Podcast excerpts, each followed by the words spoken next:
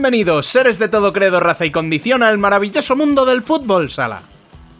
Empezamos el capítulo 30 de esta tercera temporada con la vuelta a la rutina en la primera división masculina, que está que arde a falta de tan solo cuatro jornadas. Además, no podemos descuidar la Final Four de la Copa del Rey que se disputará el próximo fin de semana. De ambos temas charlaremos largo y tendido en nuestro debate con dos amigos de la casa que saben y mucho de lo que hablan.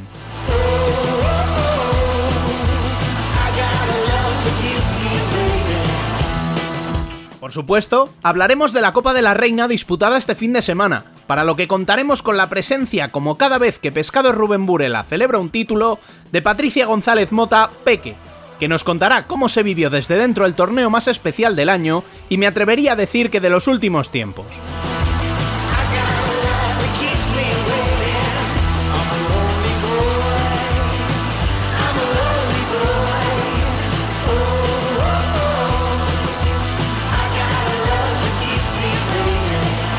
Arrancamos, como siempre, recordándoos que podéis estar informados de cuanto sucede en el mundo del fútbol sala en nuestras redes sociales, en futsalcorner.es, en nuestro canal de YouTube y participar del debate en nuestro canal de Telegram. Al habla, una semana más, Rubén Robles. Sed todos bienvenidos a Futsal Corner, una visión global del fútbol sala.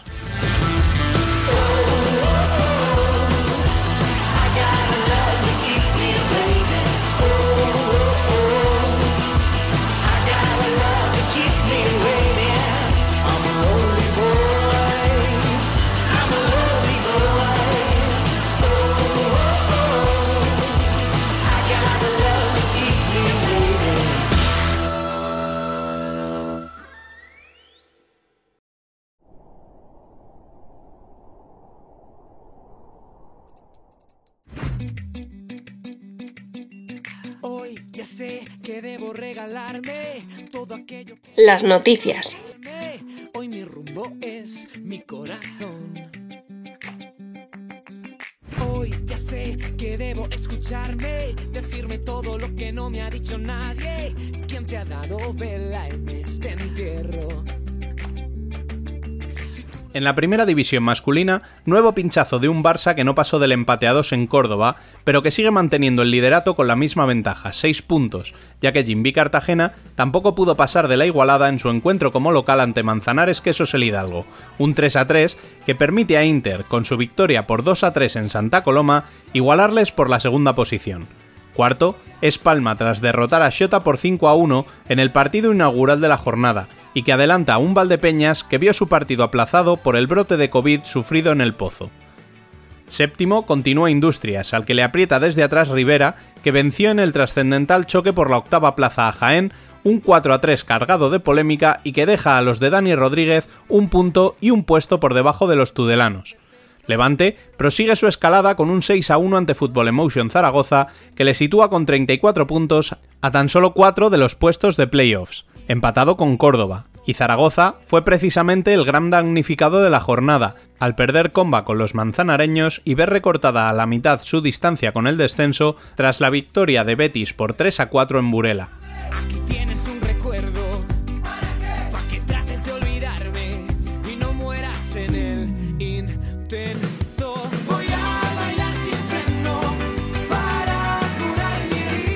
Y además, como decía hace un momento, esta semana es semana de Final Four de la Copa del Rey.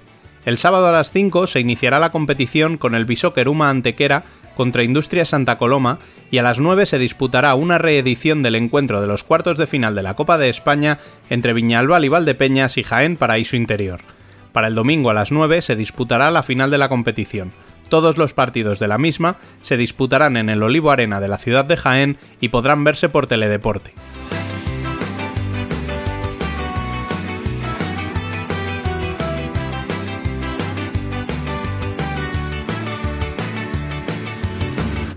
La primera femenina no hubo jornada por la disputa de la Copa de la Reina, en la que Pescado Rubén Burela se impuso por penaltis a Futsi Atlético Navalcarnero, conquistando así nada menos que su cuarto título consecutivo. Lo hizo por 5 a 4 tras el empate a 3 al final de la prórroga. Las de Julio Delgado se habían impuesto en cuartos por 5 a 1 a Urense y en semis también por penaltis ante Alcorcón en un partido que concluyó con un empate a uno y que había dado la sorpresa en la ronda anterior al eliminar a Melilla Torreblanca por 3 a 0. Por el otro lado, las madrileñas habían derrotado a Sala Zaragoza en cuartos por 3 a 1 y en semifinales a Roldán también por penaltis, habiendo empatado a 2 en los 40 minutos reglamentarios. Las pachaqueras habían resuelto su encuentro de cuartos ante Marín por 3 a 1.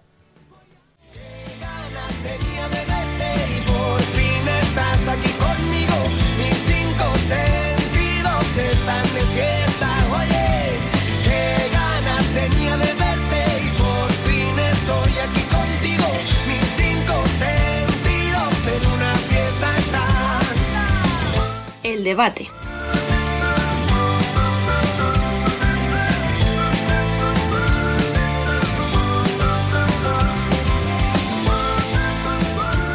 Y tras las noticias, vamos hoy directamente con el debate masculino, en el que tenemos aquí ya a Dani López. Muy buenas. ¿Qué tal, chicos? Me vais a disculpar ¿eh? que esta semana no hayamos podido tener café, pero bueno, era una semana complicada. Incorporamos a Bilizque. ¿Qué tal? Muy buenas, ¿cómo va? Y para hablar de la jornada tenemos a dos expertos que son familia ya en Futsal Corner. El primero de ellos, Marcos Angulo, muy buenas. Hola, muy buenas, ¿qué tal estáis? Y nuestro MVP particular, Ignacio Casillas, muy buenas. Hola familia, buenas tardes, ¿qué tal? ¿Cómo estáis? Bueno, vamos a ir eh, directamente a lo mollar de la jornada. Tenemos un playoff que se nos está quedando la lucha por entrar preciosa. Seis equipos en cinco puntos. Eh, tenemos al Pozo, Industrias y Rivera metidos en posiciones y Jaén, Córdoba y Levante apretando para, para bajarles de ahí.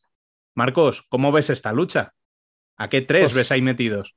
Uy, ¿a qué tres veo ahí metido? Bueno, pues yo, yo quitaría a Rivera y metería a Jaén, del tal como están, porque Córdoba y Levante creo que están un poco lejos y el calendario de Córdoba es un poco, un poco duro. O sea que yo cambiaría a Jaén por, por Rivera y creo que estaría cerrado ahí, porque Rivera tiene unos desplazamientos poco complicados. La semana que viene va a Zaragoza, que Zaragoza se juega la vida. Ya te digo, yo esa sería mi apuesta.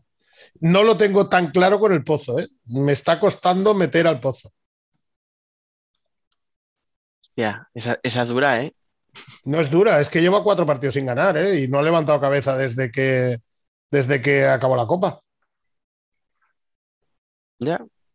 Yo, o sea, no sé, a lo mejor es muy ir a bocajarra así recién empezados, pero ¿os imagináis de verdad hacer unos playoffs sin, sin el pozo? Lo pregunto en serio, ¿eh? sin ironía, sin maldad, o sea, que nadie se piense que voy con, mala intención. A mí me cuesta, sinceramente. Sí, sería duro y además sería a nivel, nadie duda de que, o sea, no es, el Pozo no tiene la misma relación con su patrocinador que, otros clubes, como si puede ser Inter, que sí que mm, es un patrocinador externo, que al final lleva ligado al club muchos años, pero no, no tiene esa misma relación. Pero, ¿cómo le explicas tú a tu patrocinador principal y después de hacer la inversión que han hecho este año con, bueno, con los ya comentados, ese, ese trío de fichajes, que, tu equipo firma eh, el pasaje vergonzoso de la Copa de España y luego en playoff ni siquiera se clasifica. Por no hablar de las ruedas de prensa. Eso ya eh, lo considero tema aparte porque doy por hecho que no va a seguir el año que viene y ya que incluso el propio Quique Bonet lo mm, mató deportivamente después de esa Copa de España. Escucha, pero tú estás hablando de Diego y Marcos creo que no. Creo que Marcos va más bien por Serrejón, ¿verdad? Bueno, ah, sí, Porque, yo tengo. Mira esa risilla de fondo. No, no, yo, yo lo voy a aclarar porque yo tengo mucho respeto, muy, mucho respeto por Fran. Hace años no soy amigo de él, pero hace muchos años que lo conozco y él creo que, que ahora estará arrepentido de haber dicho lo que dijo el otro día porque no estuvo acertado. No estuvo acertado o quizás no se explicó bien eh, lo que sí que es cierto es que hay equipos eh, que les han suspendido partidos por un positivo y también hubiera sido injusto que al Pozo no le hubieran suspendido el, partido cuando había unos precedentes. Lo que pasa es que él, él dijo, vamos buscando ese positivo. eh, que nos haga poder suspender y no estuvo acertado. Yo creo que no, ni siquiera quiso decir eso, fíjate lo que te digo. No, yo creo que es un fallo de, de, Sí. de- de no decir lo que estás, o de no verbalizar correctamente lo que estás pensando, porque no Sí. creo que metieran a los jugadores del pozo, reuni- llamaron a todos los positivos de muerte y dijeron, venga, juntados con mis jugadores y el partido. Eh, Vale, que me, me hubo un permites. fallo a nivel comunicativo y pues esa- esas cosas son las que se tienen que cuidar. Es, es el mismo error que comentábamos cuando tú, marca, cuando tú mandas a Darío a hacer las declaraciones del final de la. Copa de España, esas, cosas, obviamente, eso también forma parte del club. Y siendo un club como es. es el Pozo Murcia, pues más se tienen que cuidar. Totalmente de acuerdo, Biel. Yo creo que, yo creo que llueve sobre mojado. Es decir, es que, es que esto no es nada nuevo. O sea, que puede haber un error comunicativo, por supuesto. Que, que también viene la cosa caliente, también. Pero es que ya son muchas. Es que en el pozo siempre es lo mismo. Y siempre donde digo, digo, digo, Diego, ¿no? Donde dije, digo, digo, Diego. Es que, coño, tiene un responsable de comunicación en el club. Entonces, ¿para qué está el responsable de comunicación? Eh, y yo digo, digo más y echo más leña al fuego, chicos. Eh, estuvo al pelo de una gamba que el Inter se quedara sin entrar en Copa. ¿Por qué el Pozo no se puede quedar sin play? Vale, vamos por partes. como dijo Inter- nuestro, como dijo nuestro el Inter- amigo. No, el no, Inter no. está segundo. Dile, Dani, el Inter está No, segundo. no, no, no, no, Esa, esa era la que menos, fíjate, de todas. porque, porque sé que no la ha tirado con maldad. Entonces se la, se la voy a se la voy a dar, le voy a dar el beneficio de la, de la duda a Ignacio. No. Eh, por partes, tú has dicho, Marcos, el si se ha concedido aplazamientos con una con un positivo. Es que ese protocolo ya no sirve. Ese protocolo ha cambiado. Es que hemos visto a Marín en el, en el femenino presentarse con tres jugadoras, tres, a un partido. O sea, ni siquiera cuatro, cinco, seis, no, sin cambios, tal, con, es que no hay portera, no, no, no, tres. Y tuvieron que jugar, a los tres minutos una casualmente se lesionó y partido aplazado. Y hablamos de primera división, ¿vale? Sí, sí, sí, sí. Te quiero decir que el protocolo ha cambiado. Entonces, eh, ¿puede haber un agravio comparativo? Puede haberlo, pero llevábamos mucho tiempo criticando a la federación de esto es un cachondeo, se aplazan partidos por un positivo que probablemente sea sintomático, se han aplazado partidos por dos positivos de dos personas que vivían juntas y que no habían estado en contacto en los últimos días con otros compañeros a la vuelta de Navidades. Eh, entonces, claro, si se cambia el protocolo y se decide que ya no se va a aplazar por COVID o que se tiene que aplazar cuando queden menos de X jugadores, si no llegas a ese límite, juegas. Entiendo que en Murcia digan, coño, es que Valdepeñas jugó, o sea, se le aplazó por, por una gripe. No, es que no sé en dónde, por un positivo tal. Ya, pero si esto ha cambiado, ha cambiado. Es lo que hay. Ya, Dani, yo, antes de que sigas, yo es que eh, tú hablas de que han cambiado el protocolo, pero es que yo no sé el protocolo que había antes. Claro, esa es otra, sí. Esa es otra, ¿no, Miguel? Pero Es es, que lo que dice todo el mundo, ¿me entiendes? Si es lo que. Ya, ya, ya, quiero ya, decir, pero- y es lo que se ha pi- o sea, es me acabas me de llega. sorprender, me acabas de sorprender con lo del protocolo, porque Escucha, yo pensaba que no existía. Yo hace una protocolo. semana, cuando hace 10 días ya de esto, hace 10 días, cuando pasó lo de Marín, es lo que me Sí. dijeron. Ya, pero es que no había protocolo antes tampoco. Escrito. Había O no se partidos que se suspendían sí. o no se conocía. Ni es público y esto forma Claro. parte de las reglas de, de nuestro deporte actual. O sea, esto debería ser público. Y, y luego lo de Marín, o sea, yo creo que el partido del Pozo se suspende eh, correctamente. Em, lo surrealista es, es lo de Marín. Lo de Marín. Eh, no tiene ningún Sí, tipo sí. de sentido, ni es que no tiene ningún tipo de sentido. No, no, hay escucha, más. Y más cuando además los horrible. clubes ya habían acordado una fecha para jugar ese partido. Pero No, no, claro. no sé qué pretendía la federación con ese partido. Eh, Escucha, eso te iba a decir. O sea, no quería decir si estos juegan, tú te jodes y juegas. No, no. Sí, a mí me parece que está muy bien aplazado el del Pozo se debería haber aplazado antes, no tendría que haber llegado a la segunda instancia. Lo que te quiero decir es que ya habíamos vivido una situación de que no, que no se aplaza, que no se aplaza. ¿Que tenía que haberse hecho? Sí, porque estábamos viendo que era un brote grande y que había muchos jugadores afectados. ¿Que no tenía que haber llegado, ya te digo, la segunda instancia? Pues seguro. Pero que por lo que sea, ahora han decidido otra cosa y bueno, y, y yo estoy con vosotros, ¿eh? Yo creo que Serrejón eh, se equivoca en la elección de las palabras. O sea, para mí lo que quiere decir es, vamos a seguir haciendo test y como los de antígenos a veces dan negativo siendo positivo, lo que vamos a hacer son PCRs que son más fiables y que vamos a intentar detectar ese positivo que nos permite aplazar. Pero el problema es, yo pensé como vosotros, joder, no quería decir eso y se la ha malinterpretado. Pero es que si veis las reacciones, todo el mundo interpretó lo mismo. Entonces, cuando tú dices una cosa, lo puedes decir mal, pero todo, todo, todo el mundo entiende otra cosa completamente distinta o la misma entre ellos, es porque tú lo has explicado muy mal.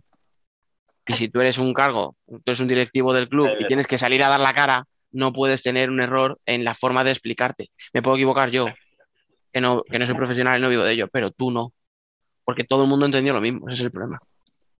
Conclusión, que en lo deportivo, para mí el pozo está fuera de peligro, y aquí ya si queréis el lazo con lo último que ha dicho Ignacio, porque efectivamente el ejemplo es lo de Inter. Tú decías, pero es que Inter casi se queda fuera ya, pero al final Inter entró. Carambola, resultados de terceros, a falta de tres minutos, con un gol de Paul Pacheco tal, pero entra. Pues por la misma yo veo a, al Pozo, que además es que sí, bueno, tiene un partido aplazado, es verdad que es en Valdepeñas, que no es para nada fácil, pero también tiene un partido menos que el resto, o sea, tiene una oportunidad más para sumar puntos. Entonces yo creo que el Pozo yo le saco de esa, de esa pelea. Yo le veo clasificado, no digo fácil, no digo sin problema, pero, pero sí le veo, pues eso, para llegar a la última jornada sin jugarse nada.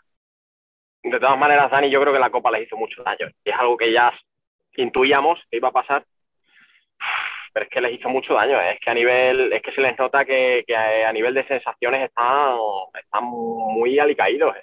Se les hace daño con muy poco. Sí, pero tú fíjate el calendario que le queda al Pozo. Tiene el atrasado con el Valdepeñas. Tiene Pozo Jimby. Tiene que ir a Palma. Tiene que ir a Palma. Tiene un partido fácil contra Burela. y, el, y el último partido puede ser que se la juegue con Santa Coloma en Santa Coloma. Cuando yo digo que puedo ver al Pozo fuera es por lo que le queda, no por lo que ha hecho. No, no, si los últimos cuatro partidos son malos y los cuatro siguientes son cuatro huesos, menos el de Burela. Pues... Por eso te digo, por eso te digo. No, no, sí, por, o sea, por sensaciones, por rivales, se puede quedar fuera. Ahora, es, no sé, para mí tiene esa cosa, pues como cuando Barça el año pasado iba muy mal y decíamos, a ver si se va a quedar fuera, y te pega un acelerón y se que clasificó de sobra, es como lo de Inter este año con la Copa.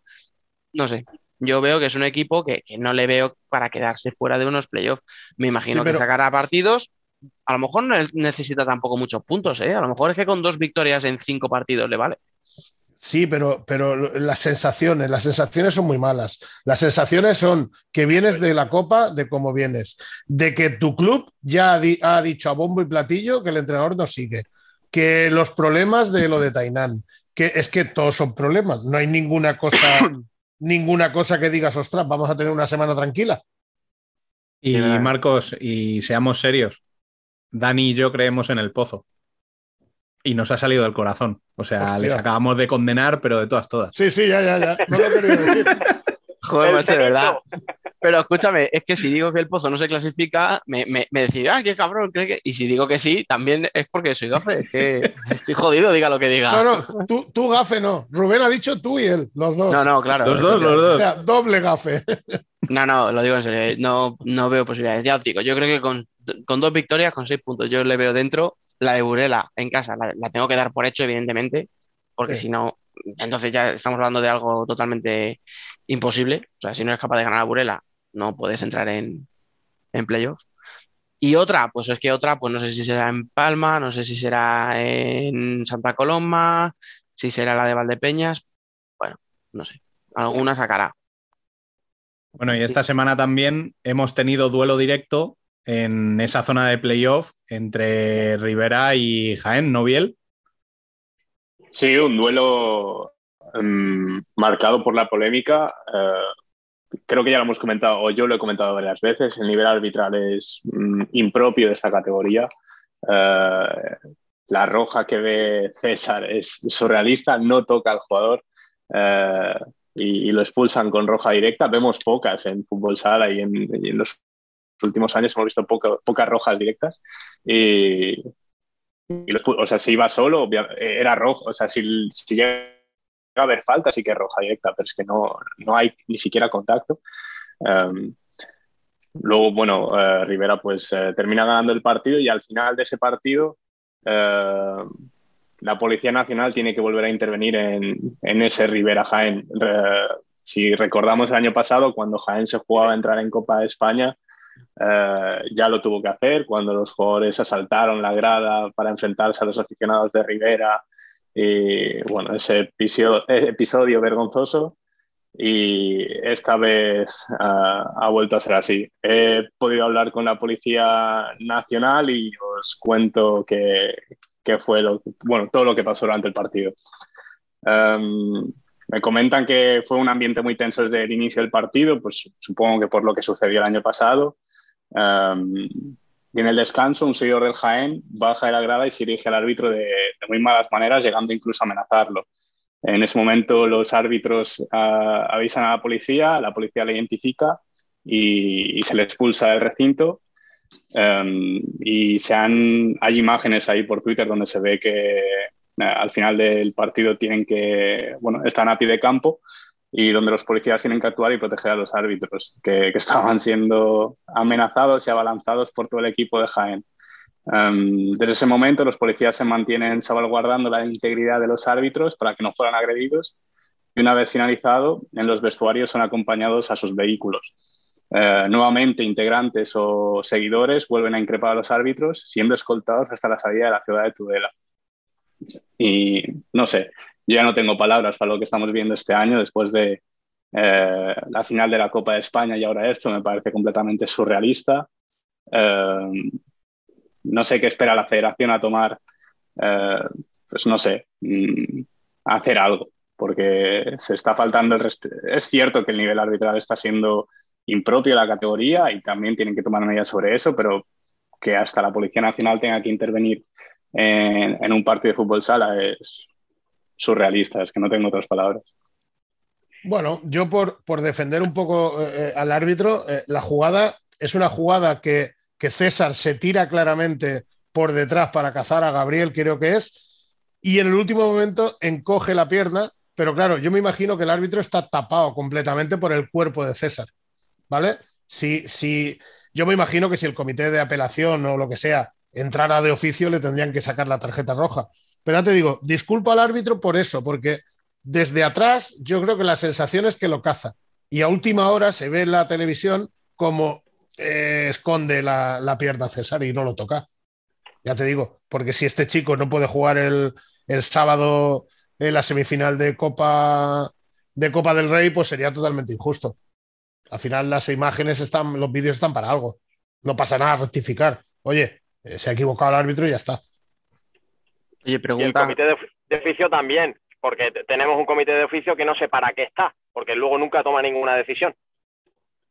Y sería importante que actuara de vez en cuando, sobre todo en estos casos injustos, ¿no? Porque una de las, una de las sanciones es intención de hacer daño, ¿no? Intención de agredir. Si César quita la pierna en el último momento, evidentemente la intención de agredir no está, ¿no? No, aparte que no lo toca, Ignacio. Se ve claramente. Sí, sí, no, sí, se ve, se ve claramente, sí, sí se ve claramente en el vídeo que no le toca. Mm, pero escucha, es que es importante lo que tú has dicho, intención de agredir. O sea, si puedes no tocarle, pero si tú vas con la pierna a la altura de la rodilla, hay una intención. Sí, pero aquí no hay ni siquiera la intención. aquí no, aquí retiras, claro. claro, por eso, por eso digo. Es que no hay contacto ni tampoco intención. Claro, pues es que, pero bueno, escuchadme, hablamos otra vez del BIR o del bar o de como narices queréis llamarlo, un monitor en la mesa a lo mejor hubiera evitado todo lo que nos ha contado Biel que pasó después. Una simple revisión de vídeo, eso ya no es roja, la gente no se calienta y no acaba todo como el resuelve de la aurora. No lo sé. Estoy haciendo ficción, a lo mejor hubiera pasado exactamente lo mismo, porque el ambiente ya venía caldeadito de antes, pero... Pero no puede haber, no puede haber vir porque no todos los partidos son televisados, eh, no hay cámaras, o sea, un monitor, pero un monitor, un monitor normal. Siempre todos los partidos están grabándose, aunque sea para consumo interno, entiéndeme. Sí, pero, pero al final no es lo mismo eh, un partido con, con, con, la producción de la televisión, que tienen dos, tres cámaras, que, que un streaming, como hay equipos que dan sus partidos en streaming. O sea, que, al final. Mm, vale, no queremos un deporte profesional. No, pues empecemos por parecerlo. Ya, pero es que no tenemos un deporte profesional, es que no, pero no podemos pedir ser profesionales si no somos capaces de poner un monitor a una de los árbitros para que revise una jugada tan importante como esa. ¿Me entendéis? Que a lo mejor me estoy derivando el debate a otro lado, pero, o sea, no podemos decir, quiero ser profesional y qué has hecho para merecerlo. Mm, pedirlo, vale. Vuelve cuando hayas hecho algo para merecerlo, ¿sabes? Bueno, eso es otro debate, como tú dices. Sí, sí, por eso. Sí, es otro debate. Y, y aparte que estamos justificando unas determinadas actuaciones después del partido por calentarte porque te expulsen a un jugador. Yo lo siento mucho, pero una agresión a un árbitro no está justificada en ningún caso. Por lo menos Además, para mí. después de lo que venimos. O sea, yo lo siento mucho, pero exactamente igual que el comité debería entrar de oficio y quitarle la tarjeta a César, también debería entrar de oficio y ver quiénes son esos jugadores que han intentado agredir al árbitro. Y menos dos horas más tarde de, de que haya pasado el tema de, de la Claro. tarjeta roja. Porque si los árbitros los tuvieron que escoltar para salir de Tudela, dos horas más tarde estamos hablando. ¿eh? Eso ya no es siento, calentón. pero- Eso pero no es calentón. Eso es premeditado ya. Claro, eso no es calentón. Nah, eso se ve que había cuentas pendientes del año pasado. Así de simple. Hostias, pero entonces ya la premeditación es muy heavy, ¿eh? Porque ya no es que haya pasado algo en el minuto 6 y tú te acuerdes dos horas después, es que llevas a- llegas a un pabellón pensando en lo que te hicieron supuestamente el año anterior. Hostia. Dicho esto, cuando yo decía lo del BIR y evitarnos todo lo que pasó posterior, no estaba justificando evidentemente nada, ¿eh? O sea, ni mucho menos. Simplemente decía que podía haberse evitado en el sentido de que si esa jugada no pasa, a lo mejor no ocurre. No lo sé. Pero vamos, no, es injustificable totalmente. Todo lo que ha contado bien, todo lo que pasó. Totalmente. Y más cuando. se- Aquí no te lo ha contado alguien del club, es que te lo se lo ha contado la policía, has dicho, ¿no? Nacional. Sí, sí, la Policía Nacional, el Sindicato Unificado de Policía, que el, el propio em, el delegado de, de este sub em, estaba presente, era uno de los actuantes en, ese, en esa intervención. Vaya contactos tienes bien, ¿eh? Es que Joder. Y decís que no hacía nada, me cago en la hostia.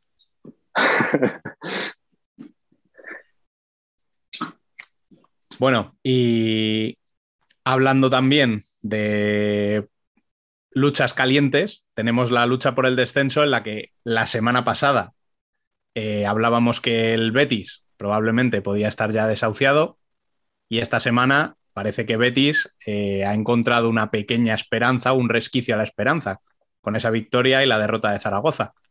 Ignacio, ¿cómo ves la situación por el descenso? ¿Ves a Betis salvándose o crees que Zaragoza tiene una distancia insalvable ya. Uh, está preciosa y dramática, las dos cosas a la vez. Estás preciosa porque no estás que metido ahí. Eh, hombre, Eso te iba a decir, pregúntale a Cabanillas a ver si está precioso. Yo estoy metida en la mía, yo estoy metida en la mía. eh, pero, hombre, chicos, no me negaréis que las temporadas que, por ejemplo, hemos tenido algún descenso ya por, porque se ha retirado un equipo, que la liga queda descafeinada, es que, es que esto es la verdadera competición, ¿no? Equipos luchando a muerte hasta el final. Pasa que, bueno, sí que es verdad que el Betis, pues, se suponía que no iba a estar en esta situación, ¿no? Pero está bonito. Yo lo que pasa es que creo que el Betis está haciendo la cuerda mucho demasiado. Y la bola esta vez pasó la cinta hacia adelante, pero, pero, pero rozando, rozando. Y a Zaragoza es que les veo bastante bien, a pesar de la derrota de, de este fin de semana, pero yo les veo bastante bien, les veo con, con una línea ascendente, con, con Jorge Palos se ve que en confianza mejora mucho, no sé, cosas que antes no les salían ahora sí les están saliendo. Eh, antes, si os acordáis, a principio de temporada y mitad de, temporada empezaban perdiendo los partidos y ya se dejaban ir, o los iban ganando de mucho y se dejaban remontar. Entendedme con lo de se dejaban remontar, ¿no? Pero que bueno, que al final faltaba intensidad y ahora se ve que, joder, han visto las orejas al lobo y están luchando, ¿no? Va a estar muy bonito, va a estar muy bonito y, y la verdad que a mí me da pena porque no quiero que baje ninguno de esos dos equipos, porque me quedan bastante bien los dos, ¿no? Pero, pero está bien. Yo creo que Zaragoza tiene un pelín de ventaja sobre Betis, creo que sí. Eh, Bueno, veo que nadie, nadie, Eh, nadie mete a Manzanares en, en- en la, en la lucha por, por el descenso. Y, y- y no, no hay que olvidar que, que ahora mismo Betis prácticamente está a dos partidos de Zaragoza, porque uno no le valdría porque la verás se lo tiene ganado Zaragoza, y, y está a dos partidos de Manzanares, que Manzanares, si pincha un partido, el último partido de liga es Betis Manzanares. O sea que. ya, mm, pero no son las dinámicas. El Betis tiene que ir a, el Betis, el Betis tiene- ya, ya, son las dinámicas. Todo el mundo habla maravillas de, de esta segunda vuelta de Manzanares. Y yo recuerdo que cuando Jorge Palos cogió el Zaragoza, el Zaragoza estaba a tres puntos del Manzanares. Y ahora mismo está el Zaragoza a tres puntos del Manzanares. O sea, han hecho exactamente los mismos puntos. Sí que es cierto que la dinámica de Manzanares ha sido no perder muchos partidos. sí que es cierto, pero es que ha empatado 11. Y, el, y ha ganado solo 5, ha ganado menos partidos que el Zaragoza. Entonces, ¿qué es lo que pasa? Que los equipos que van sumando de uno en uno, la sensación es que estás bien, la sensación es que estás bien, no pierdes, pero tampoco ganas y tampoco te sales de ahí. Y vuelvo a repetir, es que están a dos partidos el Betis, tanto del Zaragoza como del Manzanares, de cuatro por jugar. Y al final, el Betis tiene, tiene dos partidos en casa duros, que es Santa Coloma e Inter, pero los tiene en casa. Y luego fuera, pues tiene al Shota, que prácticamente estará salvado cuando vayan allí en la jornada 29. Bueno, Y el último partido contra, contra Manzanares. Yo he dicho prácticamente porque hay un Shota Bu- Burela que creo que Shota sacará ese partido y se colocará con 31 puntos. Porque si Shota no también gana tienes un Manzanares también Burela. se mete. vol- Sí, sí, sí, lo sé. Lo, lo de Burela es lo que te he dicho yo antes. O sea, si no le ganas a Burela, a un Burela que ya está descendido, eh, pocas aspiraciones puedes tener. Pero, Pero que no es un Manzanares Burela, que es un Burela Manzanares. Ya, bueno, que hay un viaje, tal. va. No, no, y aparte que, que, que- que Manzanares no tiene el calendario muy, muy bueno que dijéramos, porque Manzanares tiene que ir a, eh, recibe a Palma. Eh, el otro partido es el de el que tiene que ir a Burela y, y tiene que, que recibir a Santa Coloma, que Santa Coloma está en modo on fire que se quiere meter en los playoffs. Por eso te estoy diciendo de que aun ganando el partido de Burela, como a Betis le dé por sacar algún partidito en casa, yo creo que Betty puede hacer la machada de los dos últimos partidos, o sea, el partido de Shota ganarlo, con un Shota que no se juegue nada, y al final jugártela el último partido con Manzanares, ¿eh? Yo no lo Puede veo tan descabellado. No, no, no. Es puede que ser. Manzanares, teniendo en cuenta el calendario que tiene Zaragoza, Sí. mm, me resulta más difícil creer que vaya a ser Manzanares el que se la juegue a que sea Zaragoza. Que Zaragoza tiene a Jimby, tiene a Palma Sí, sí, a Valdepeñas, pero tiene un, partido, Valdepeñas. tiene un partido en casa con, con Rivera. Pero Entonces, también sí, estamos sí. hablando de un equipo que se está jugando el playoff y Sí, sí, la sí, sí, jornada sí. próxima, además. es que sí. todos se juegan algo ahora mismo. O sea, Todo, porque tú has, tú has cortado antes, Rubén, la- las opciones de playoff en, En Levante. en el Levante. ¿Quién es el siguiente después de Levante? Shota. ¿Y qué acabamos de decir de Sota? Sí, sí. No, que, cuidado no se metan en el lío por el descenso. O sea, es que menos Burela que ya está descendido y los de arriba incluso, que dicen, no, bueno, es que hay equipos que ya están en playoff. Ya, bueno, pero es que se juegan posición. Y este año la posición es muy importante. Ya. Entonces, Yo, es que me guío, me guío mucho por las sensaciones y a mí es que Manzanares me transmite buenas sensaciones. Es que Manzanares no está perdiendo. Es verdad que empatito a empatito no suma igual que de tres en tres, pero es que, por ejemplo, el partido que hacen en Cartagena el otro día es bastante buen partido. De hecho, Duda dice, calma, que el punto lo damos por bueno. No sé, a mí Manzanares no me da la sensación de que vayan a fallar en el momento de la verdad. Creo que, creo que los fichajes de Raúl Campos y de Fitz les han salvado la temporada y, y de eh, y han Antonio, transformado el y equipo. de el portero. Antonio, y de Correcto, Antonio y en la portero, portería. efectivamente. Correcto, muy importante también. No Estuvo a punto- un portero. portero, no, a punto de meter portero- gol en el último segundo. ¿eh? Un portero no se puede olvidar de un portero. No me olvido, no me olvido, no me olvido. También, correcto. No, además, muy bien, muy bien, dando muy buenas sensaciones, mucha seguridad a su Sí, sí, defensa. el primer, el primer gol, el primer, el primer gol es una subida de él. Sí, sí, muy bien, muy bien. La verdad que yo no sé, de verdad, no sé en el pozo y lo digo sin ningún Joder. ánimo de hacer Siempre acabamos, cíclico. siempre acabamos en el pozo. Pero es que es verdad, Marco, es que es verdad. Es que con la cantidad de cosas buenas que tienen, no entiendo por qué no son capaces de aprovecharlas. No entiendo por qué no hay nadie que ponga las narices en la mesa y diga, pero bueno, o sea, o sea, en otros sitios sí y aquí no, ¿qué es lo que está pasando, no? Aparte que este chico, Antonio, eh, tiene una progresión y tiene un un estatus en, en las categorías inferiores de las selecciones que es que no se entiende cómo ese chico puede salir libre de, de Murcia. Claro, era Es que el, son era el titular de del bulto. Europeo Sub-19, ¿eh? que se lleva a España. Claro, efectivamente, es que ese chaval es campeón de. Europa sub-19. Mm. Por O sea, eso no te digo ningún- que. Pero es igual. Hay otros, hay otros equipos que tienen al casi pichichi de la categoría en el filial, que se va al primer equipo y hace un hat-trick en Burela y le quedan tres partidos en el Betis, que se va a otro club. Sí. Si es que lo que lo que se hace por ahí nadie lo entiende. Ya. De todas formas, si me permitís volver al inicio de lo que preguntaba Rubén, ¿no? De si cambiamos de, de la semana pasada y tal, yo creo que no ha habido ningún cambio, más allá de que Betis suma tres puntos y Zaragoza no. Y me explico.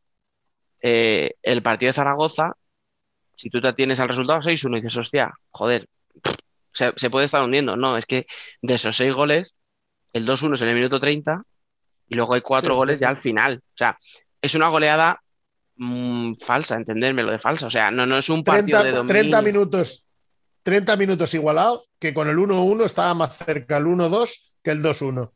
Y cuando cae el 2-1, pues al final el partido se rompe. Claro. Y, y lo que a Levante no le estaba entrando en todo el año, pues le entra todo.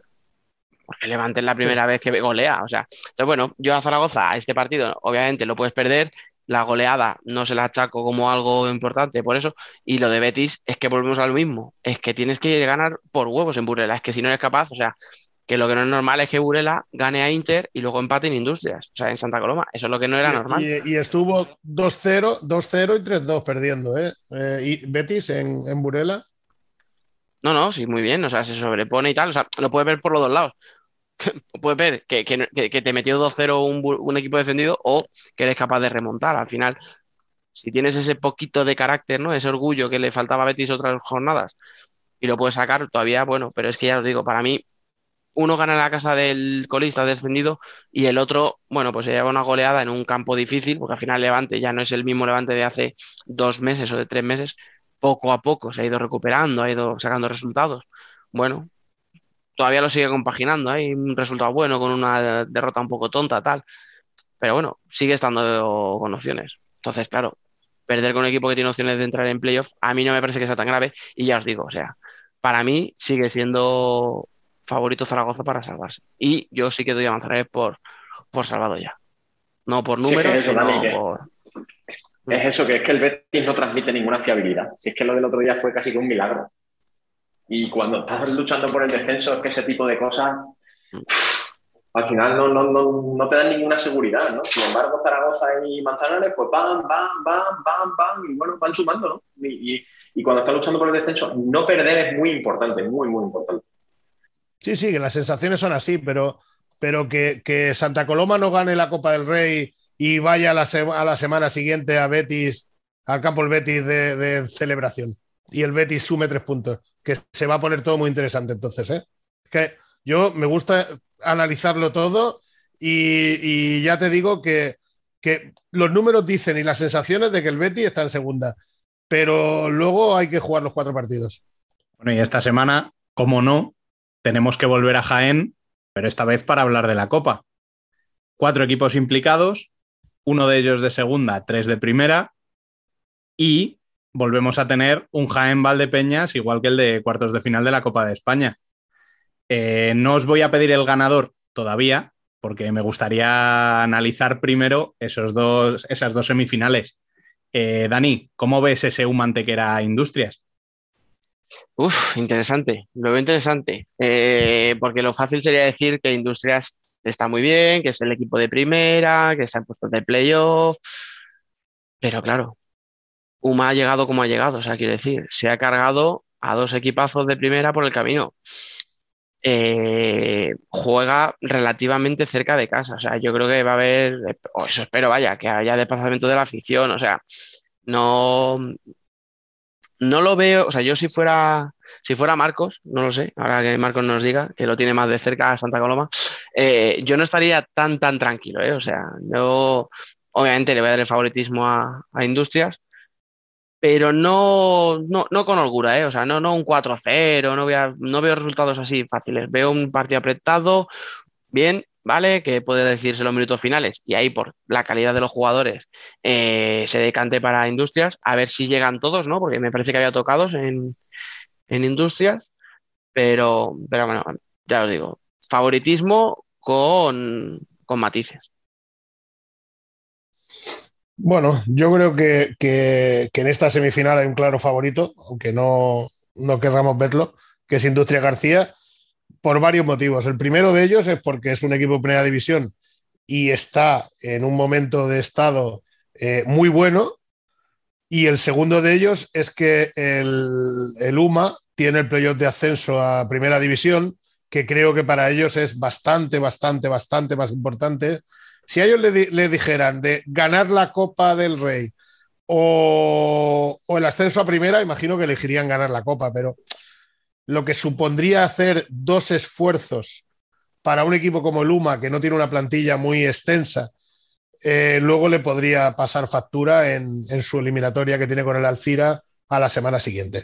Y esos son los dos motivos por los que yo creo que UMA tiene pocas posibilidades. ¿Me permites, antes de que intervengan Ignacio y Biel, te, te doy la vuelta al calcetín? Sí, sí. ¿Y el subidón de moral para afrontar unos playoffs que tienes si le puedes ganar a Industrias? Sí, evidentemente, pero son dos esfuerzos más, porque cuando le ganas a Industrias, luego también quiere ganar la final, que son 24 horas más tarde. O sea, eh, si yo no digo que no, si se quedaran ese subidón y el domingo el siguiente no jugaran, te diría, pues sí. Pero claro, es que estamos hablando de dos esfuerzos seguidos a un equipo que, que sí, que son profesionales probablemente, pero no lo profesionales que son los equipos de, de primera división. Yo lo desconozco si no hay gente de Luma que, que trabaje durante la semana. Lo desconozco, ¿eh? que, que, quizá todos son profesionales. Pero que ya te digo, mis dos motivos son eso. Y el primero que he dicho es porque creo que Industria es superior. ¿eh? El segundo es el otro. Sí, yo estoy de acuerdo con Marcos. Al final, al final todos sabemos que, a ver, lo que ha hecho UMA es interesantísimo y a mí me encanta que equipos de segunda división estén en la Copa del Rey porque si hay una competición que precisamente está hecha para eso es la Copa del Rey, ¿no? Pero creo que el cambio de primera a segunda división en cuanto a intensidad es, es grande, ¿no? Y además esta vez Puma no va a jugar en casa, no va a tener ese factor cancha que ellos conocen, que se encuentran a gusto jugando ahí. a eso hay que sumarle que Industria viene como un ciclón. Es verdad que cayó esta semana contra Inter, pero la verdad es que la segunda vuelta de. Desde que Industria se vio desahuciado para entrar en la Copa de España, mmm, a pegar un cambio impresionante, ¿no? Yo creo que se lo empezaron a creer, se lo, empezaron a creer. Y lo que hemos hablado antes, justo, ¿no? Eh, lo que son las rachas y, la, mente, ¿no? Y yo creo que hay Industrias es bastante favorito. Creo que sí. Creo que simplemente por el cambio de categoría es bastante favorito. Creo que también es una gran ocasión para sobre todo para Javi Rodríguez, de, de poder hacer cosas grandes. Y, y, este partido creo que va a ser bastante importante para ellos, se lo van a tomar bastante en serio. ¿no? Y luego además le pones el tema de UMA de, del playoff y quieras que no, eso está en la cabeza también. Está en la cabeza. No digo que estén pensando en eso, pero sí que está en la cabeza. Bien. Bueno, yo creo que pues, obviamente Industrias es el claro favorito. Uh, sí que se puede dar um, esa sorpresa y que al final lo fácil es pensar que pasa a Industrias y eso puede ser perjudicial para Industrias, pero desde el primer momento ya Javi Rodríguez se encargó de, uh, de poner los pies sobre el suelo y, decir que, eso no iba a pasar. Y además Industrias tiene ese algo especial con esta nueva Copa del Rey o con esta Final Four y um, creo que es uh, el broche de oro a ese final de Javi Rodríguez en Industrias. Imaginaos mmm, ese equipo levantando ese título. Eh, yo creo que, a todo, a, creo que a nadie le importaría que fuera así, incluso creo que seríamos todos un poquito más felices. ¿Sabes qué pasa? Que yo después de todo esto, si me preguntáis que, quién creo que gana, voy a decir Industrias y voy a decir, vete a la mierda, Dani. Y lleváis razón.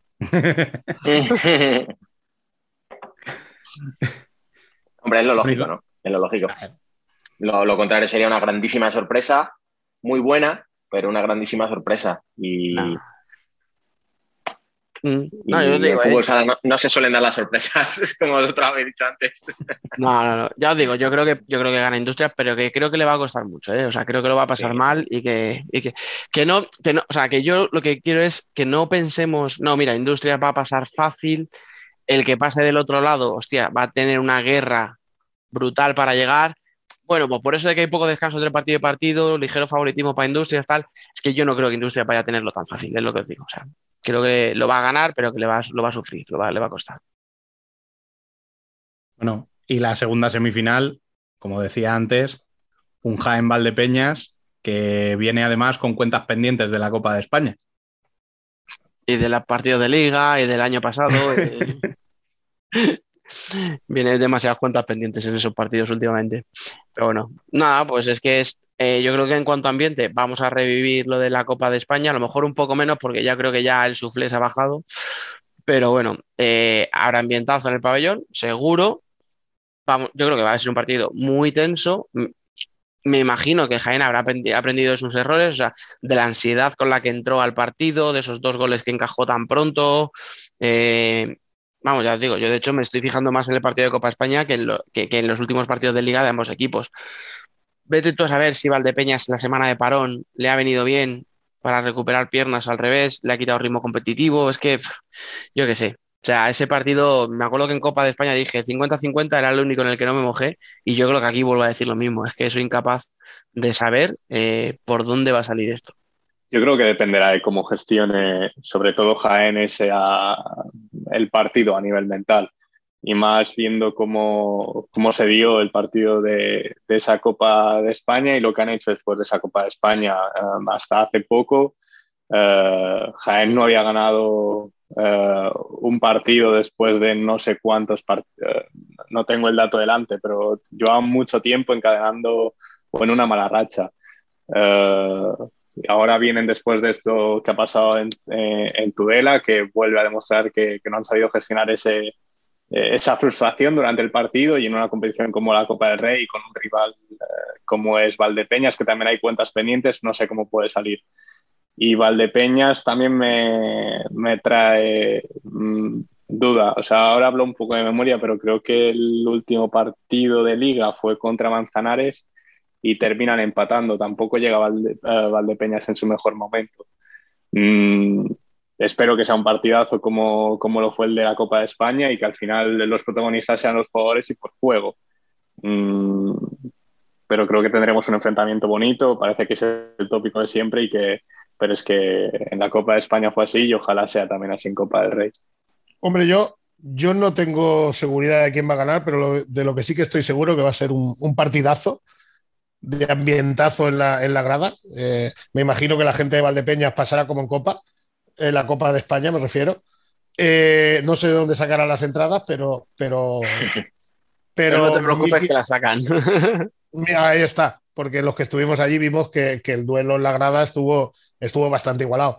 Y ya te digo, yo creo que sí que es cierto que Jaén no trae muy buena racha, pero bueno, todo esto en un partido a, a, a partido único, todo esto se iguala y yo creo que va a ser un, un, partido muy, muy, muy, muy bonito. O sea, el que gane de esto se jugará la final con Industrias. Totalmente, yo creo que yo creo que va a ser un partido sobre todo muy intenso, ¿no? Mm, sí.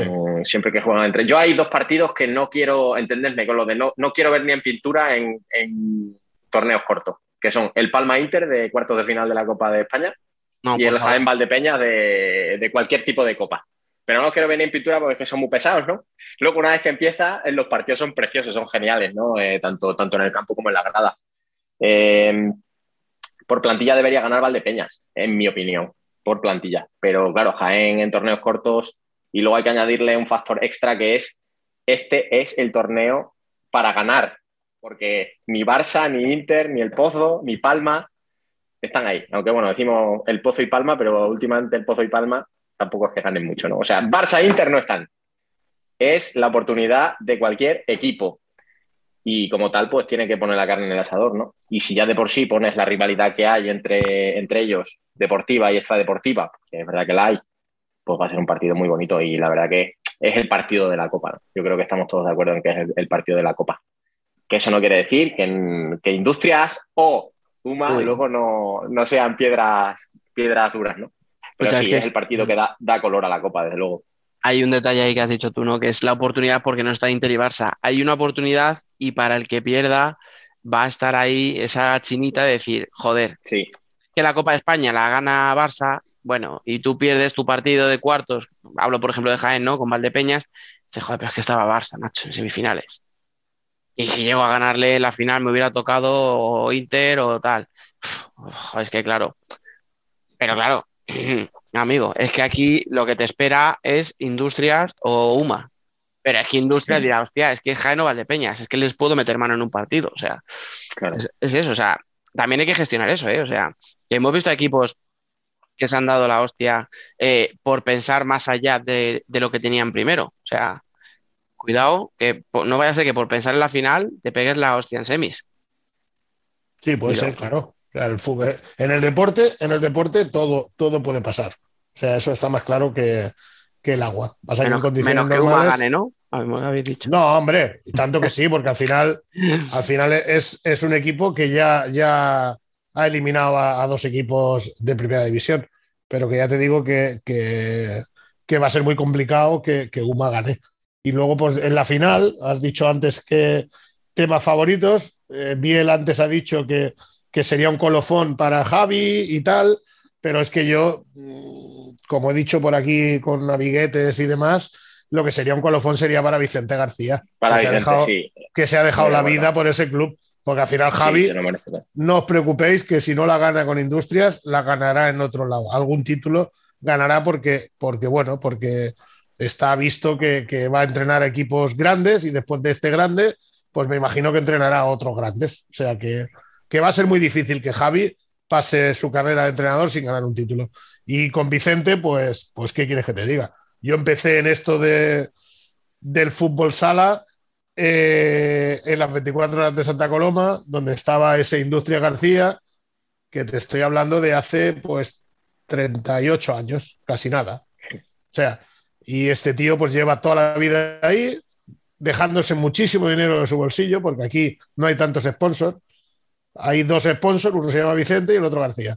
Y, y- y para de contar, poquito más. Entonces, pues creo que se lo merece, creo que se lo merece. Que igualmente se lo merecen todos, ¿no? Si Jaén ganara, tiene una afición de la hostia. Si Valdepeña ganara, tiene una afición de la hostia. Si Uma ganara, pues es un equipo que, que es querido con jugadores de allí y tal. Pero yo siento mi corazoncito, si estuviera aquí Sergi, pues a lo mejor me, me entendería de que, de que sería un colofón muy importante para Vicente. En cualquier caso, lo que está claro es que cualquiera que la gane va a ser muy bonito. Porque yo creo que todos Sí. tenemos nuestro equipo al que apoyamos y animamos. Cada uno, to- o todo el mundo sabe a qué equipo apoyamos cada uno, porque lo hemos hecho público en redes sociales. Y precisamente por eso, para nosotros, que nuestro equipo no está ahí, es algo muy bonito, ¿no? Ver ganar a otro equipo que no sea el nuestro mm, sin, sin apoyar a uno u otro, ¿no? Al final vamos a disfrutar mucho del fútbol sala, creo que es una fiesta. Creo que para el fútbol sala que gane un equipo que no sea Barça o Inter es muy importante, muy, muy importante, mucho más de lo que pensamos y creemos, Sí, sí. porque esto realmente lo que indica es que, joder, no siempre ganan los mismos, carajo. Y, y bueno, y deja algo, claro, deja abierto que, coño, que el fútbol sala es un deporte que se puede jugar, se puede ganar y no siempre ganan Barça o Inter. ¿no? Y eso es algo, es algo que de por sí da mucho, da mucho lustre a esta copa, ¿no? Y da, da mucho atractivo a esta. Incluso a nivel de patrocinadores, ¿eh? de inversión. o Sí, sea, totalmente. el que tú tengas un equipo, pues eso, tú dile a Viña al Bali que ahora, el año que viene, me lo invento, tenga que renovar el patrocinio, que, que creo que no, que tiene no sé cuántos años firmado. Pero bueno, vete diciéndole que has ganado una Copa del Rey. Hombre, pues no sé si para sacarle más pasta, pero mínimo para que no, no te recorte, ¿sabes? O, o dile a la Diputación de Jaén, oye, mira, hemos traído aquí dos eventos y además en uno de ellos nos hemos llevado el título y hemos salido en todos los periódicos. Perdón, que me río. Eh, en todas las teles y tal. Pues evidentemente todo eso ayuda. Pero bueno, yo, yo es que estoy un poco, ya os decía, que me vais a pensar que estaba vacilando. Yo sí que veo que Industrias tiene una opción de ganarla, no voy a decir clara, pero ya os digo, o sea, después de ver cómo llegó físicamente Valdepeñas al partido de semis de la Copa de España, después de la pelea de Jaén, como espero el mismo partido, me espero que quien gane llegue físicamente igual de reventado que llegó Valdepeñas en la Copa de España a semis, y ahí a poco que a poco que Industrias imponga su velocidad, su ritmo de juego, ese correr continuo y tal, yo le veo bastantes posibilidades de llevárselo. Bueno, pues dejemos de hablar de posibilidades y empecemos a hablar de quién se lo lleva.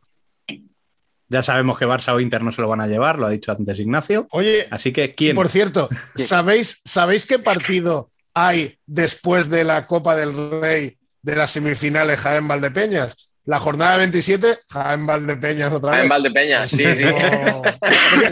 Las cositas que nos gustan en el calendario, ¿eh? Siempre pasa. Revancha entre comillas que Sí, sí. le importará tres narices al que haya ganado en el anterior perder el siguiente. Te sí. lo digo, pero bueno, en fin. So- Sobre todo si es Valdepeña, porque Jaén se, estaría, ju- se estará jugando a entrar en, en playoff, pero Valdepeña que ya lo tiene, ya ves tú. En fin, lo dicho. ¿Quién se lleva esto? Biel. Eh, yo creo que el primer partido, no, bueno, no sé cuál es el primer partido, pero que el choque en Valdepeñas eh, pasa a Valdepeñas, del Industrias, eh, UMA gana Industrias y que la final la gana Industrias. Pues si tengo que decir uno, es que no lo sé. Bien ha dicho Valdepeña, venga, pues yo digo Jaén, ala, por variar. Pero no me lo creo, ¿eh? La verdad. Industria Jaén, campeón en Industrias. ¿Por qué no? Yo campeón Industrias, eh, subcampeón Jaén. Ignacio. Venga, pues yo como en la Copa de España, para que no se cumpla, voy a apostar porque queda campeón Valdepeñas. La final va a ser contra Industrias, porque es que a mí Industrias es un equipo que me gusta mucho. Me parece que está muy bien pensado ese equipo. Me parece que Javi ha, ha tenido mucha paciencia y se nota, se nota mucho el toque. Me gusta mucho Industrias, es un equipo que me gusta mucho verlo jugar. Ojo que es uno de los mejores juegos de 5 en la liga, ¿eh? Ah, Estás aquí haciendo Uno un de los mejores contragafe juegos. bueno. Bueno, las diagonales, las diagonales que mete Alex Verdejo Sí, señor. no, la- no las mete, no las mete cualquiera, ¿eh? Pero es que, pero es que además, Marcos, la mayoría de los, la mayoría de los equipos que juegan de 5 juegan de 5, digamos, por, por jugar, vamos a decirlo así, por bueno, voy perdiéndote. Es que Industrias, es que disfrutas viéndole jugar de 5, es que juegan muy alegre. Sí, pero tú no te has dado cuenta, pero tú no te has dado cuenta, tú no te has dado cuenta que Industrias es el equipo que menos movilidad tiene en el juego de 5. Mueve el balón rápido, no los jugadores. el balón rápido, efectivamente. casi sí, sí, casi todos los. Es un equipo que juega de 5 muy a la antigua, muy cuando jugaba eh, el pozo de Quique, Álvaro y aquella gente, que utilizan más la calidad de pase, la calidad de pase que la rotación de los jugadores. Sí, totalmente. Basculan muy rápido el balón y encuentras la- encuentran en las líneas diagonales, las encuentran muy fácil. Uy, Verdejo hace unas diagonales Sí, sí, a, sí. a- sí. a Pirata cuando está, o a Peña, o al que esté allá abajo. Increíble. Muy bonito, muy bonito verle jugar, muy bonito verle jugar. Y cuando entra el partido, en, se rompe y empiezan con los correcalles, la contra de la contra de la contra, da gusto verle jugar. A mí me gusta Bueno, mucho Industria. ¿eh? Yo el viernes, el viernes estaba, estaba viendo el partido en el palco y hablando con Jesús Velasco, eh, Jesús me decía, es que eh, venir, a, eh, venir a ver industrias eh, siempre te diviertes, porque son Sí, partidos sí, sí. de ida y vuelta, de ida y vuelta, siempre te diviertes cuando Jesús está en la grada. Me imagino que cuando está abajo decir. no le gusta. Qué jodido, qué bien se ve ahí arriba, ¿eh? Hombre, claro. Bueno, yo voy a apostar y lo digo completamente en serio porque tengo muchas ganas de ver a, a David Ramos levantando un título por Valdepeñas. Bueno, pues desde Eh, aquí nuestras condolencias a Valdepeñas por, por una nueva Me duele, me duele mucho, pero, pero sí, sí. O sea, la verdad es que creo que está haciendo un trabajazo allí y, y además que me gustaría ver a un nuevo ganador. O sea, Jaén no ha ganado esta competición, pero ya ha tocado chapa. Entonces, pues una final Valdepeñas Industrias y que gane el que, el que tenga que ganar, eh, me renta, sinceramente. Los pobrecitos de Uma, como ganen la copa, no van a dar en los morros, pero bien.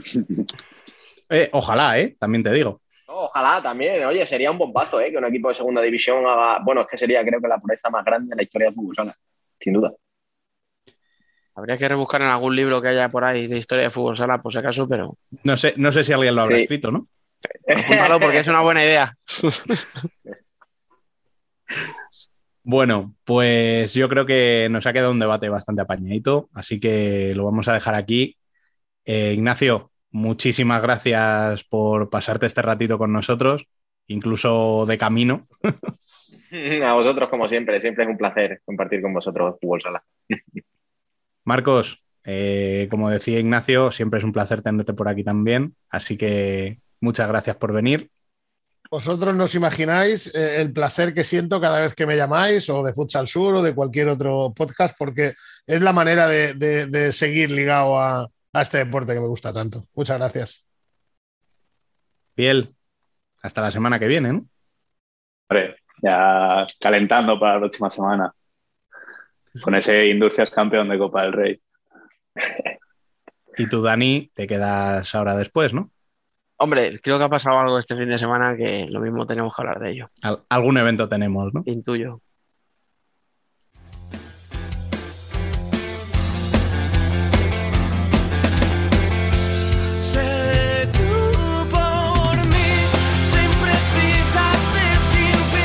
Nosotras también somos futsal.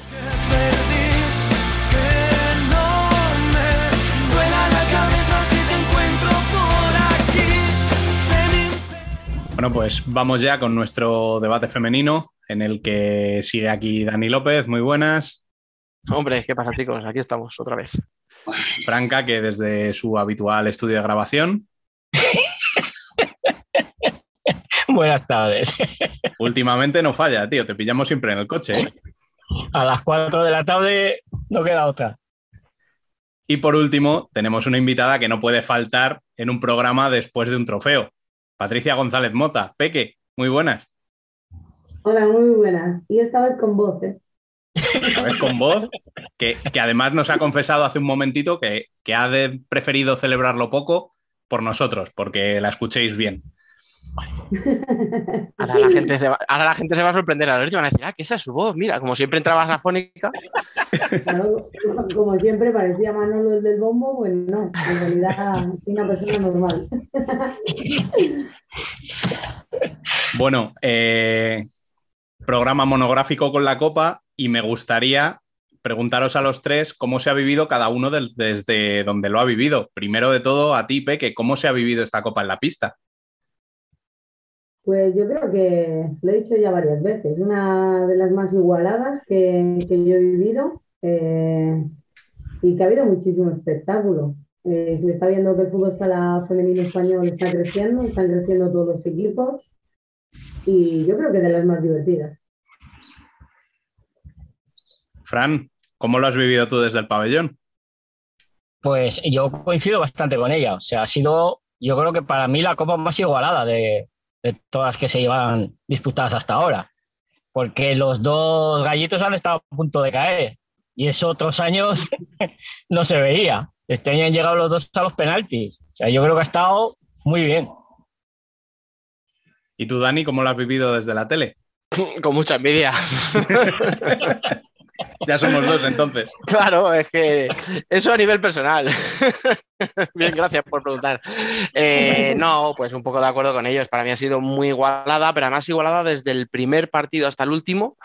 O sea, eh, Marín dio la cara, ahora iremos partido a partido, entonces no me voy a enredar mucho, pero ya Marín dio la cara, se consiguió poner 3-1 a última hora, teniendo en cuenta cómo venía tal. Luego hemos visto a, a un Sala Zaragoza que estando en descenso también se lo puso complicado a Futsi, hemos visto a, a Burela pasar por penaltis, hemos visto a Futsi también pasar por penaltis, empatar entre ellas, eh, o sea, muy igualado y eso para, creo que al espectador siempre es de agradecer, o sea, cuando vienen los vinagres de siempre que dicen, es que no se meten goles, bueno, es que es mucho más bonito un 1-1, un 2-2, así que un 7-0. Entonces, para mí, ha sido una copa espectacular, muy entretenida. Con, co- con peros, bueno, con muchos peros, pero ya iremos poco a poco con ellos. Seguirá saliendo. Bueno, pues Fran, Dani, ahí tenéis a la invitada. Si queréis preguntar. Venga, el del coche, le cedo los honores. el del coche. El del coche ya habló con ella. Ya, hombre, pues que contárnoslo. Ya hablé con ella después de- del partido.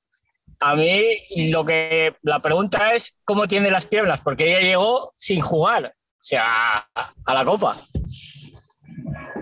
Pues las piernas bien, me duelen las pestañas. el, el dolor de piernas estoy acostumbrada, pero eh, me duele todo el cuerpo, de verdad. Eh, por eso te digo, yo creo que ha sido una de las más bonitas. Porque yo creo que cuanto más te duele el cuerpo después, es que ha sido más difícil. Entonces, como que sabe mejor. Escucha, no sé Me si ya sorprendió, saco. eh, la verdad tengo que decir. Me sorprendió mi rodilla que aguantase así de bien. Estoy orgullosa de ella.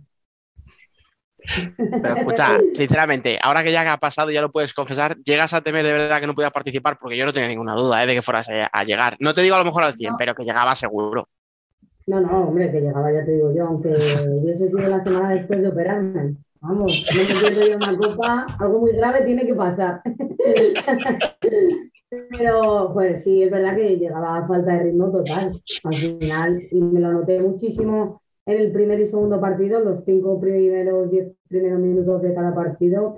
Yo conmigo, conmigo y misma estoy por dentro que, que me noto que no tengo ritmo de partida. Luego los otros 20 ya nada, ¿no? Es que es una tras otra. Entonces, yo tuve que coger el ritmo. Y qué, qué mejor que jugar tres partidos en tres días, ¿verdad? Claro. Bueno, en tres días, en, joder, en 30, en, cua- en 48, 72. 36 sí, sí, bien, como las maratones de toda la vida, ¿eh? Sí, como un 24 horas de verano. Por eso. Una maratón de 24 horas. No sé si esto podría ser el primer palo del- de, de- de la semana o todavía no. No lo sé, no lo sé. Voy a ver cómo me sale. Según lo planteé, voy a ver cómo me sale. Porque es verdad que se le puede atizar a la federación por muchas cosas. Creo que se le puede atizar por muchas, hay que reconocerle mérito en otras tantas. O sea, hay cosas muy buenas, cosas malas. Eh, creo que tenemos un problema con el tema de los horarios, pero creo también que es muy difícil solucionarlo. Y me explico. Siempre se dice, ¿no? Eso de, joder, los cuatro cuartos el mismo día, le quitas descanso a un equipo, eh, el horario de por la mañana o el de mediodía complica mucho la vida para que la gente pueda verlo, tal. Pero claro, estamos en lo de siempre. Sin ser profesionales, eh, dile a una persona, tienes que faltar cuatro días al trabajo o tres, o, Exacto. ¿sabes? O sea, una copa, como hacemos con los chicos, jueves, viernes, sábado, domingo, desde el jueves por la tarde. Entonces, ahí yo no sé si tendría solución sencilla, pero claro, a nivel deportivo es una locura. Yo creo que es la única solución. Para el espectador que pueda verlo, porque pues, si lo pones por la mañana, olvídate. Si pones dos por la mañana desde temprano y dos por la tarde, hay un Claro. desfase entre el caso de un equipo y de otro que no es justo. Y al final que es que no somos profesionales, que no podemos coger cuatro días ahora, ponte que en el playoff también hay que coger.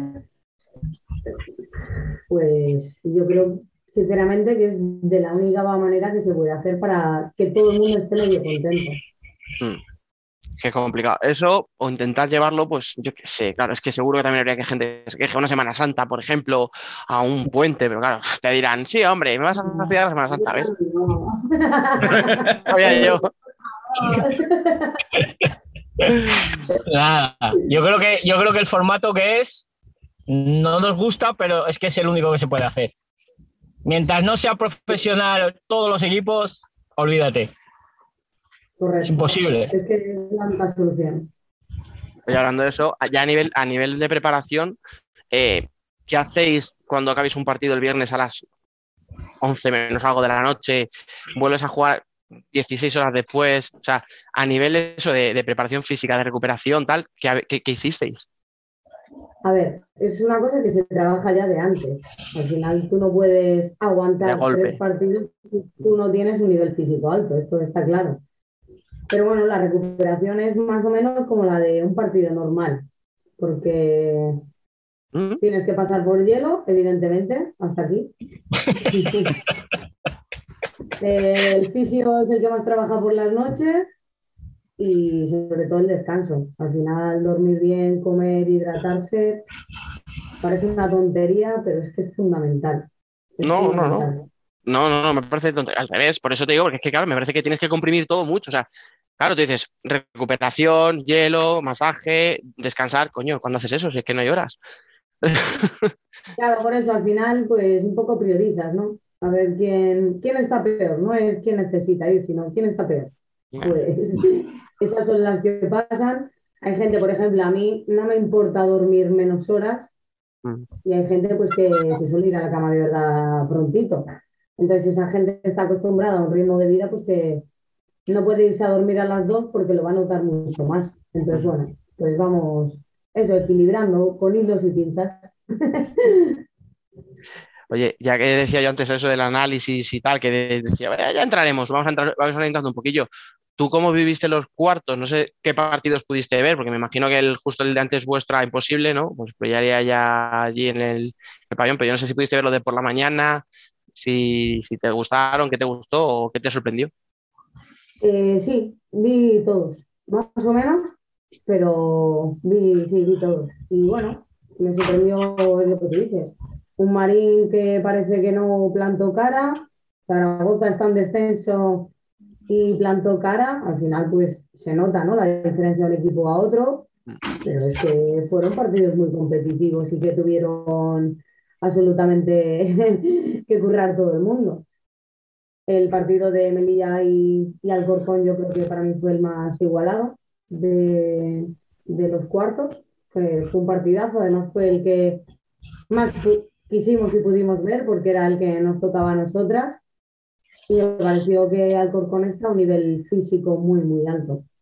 Siempre no está en las copas por la motivación, pero este año ha dado un pasito más. Va como Sí. más a bloque, ¿no? O sea, a falta de individualidades es como que ha reforzado la idea de grupo. Tengo la sensación.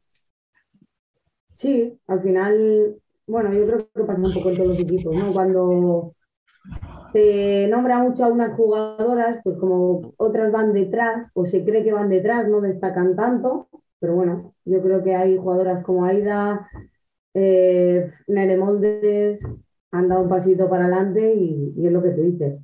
Pues ahora es un poco más bloque, pues suele ser más difícil de ganar cuando hay un bloque. Sí. Oye, ¿a qué dices eso? Eh, no, no me había dado cuenta, fíjate, ni me lo había planteado. Nos evitamos. eh, o sea, eh, espérate, te lo voy a plantear do- como una pregunta con dos. Adiós. Qué pena. No, no, no. Cuidado, cuidado. Sí, no, no, no, no, no, no es trampa. Deberíamos decir, qué pena que nos perdimos un duelo entre Peque y Amandiña, o joder, menos mal que nos evitamos otra vez el coñazo de que vendan esto como un Peque contra Mandiña cuando el resto no existe. ¿Eh? Buah, yo te digo, a mí personalmente me aburre. ¿Ves cómo no has tenido dudas? En serio, ¿eh? Porque, pero ya lo de los títulos individuales y todo eso, es que me aburre en el deporte colectivo, pero no te puedes imaginar cuánto. Porque yo fui ahí a Melilla, oh, vete a Mandilla, vete a Mandilla. Y ya es como, ¿qué pasa? Entonces, ¿qué pasa? Yo no paso la pelota, ella tampoco, y hacemos un uno contra uno a campo verlo.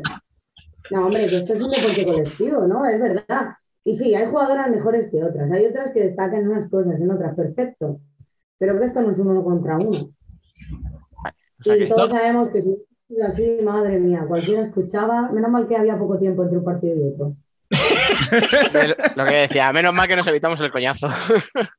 Sí, sí, sí, de verdad. ¿eh? Y si es verdad, pues bueno, pues los du- duelos individuales da una publicidad que igual en lo colectivo pues no se le da tanto, porque estamos tendiendo todo a, a individualizar el deporte colectivo, es muy triste.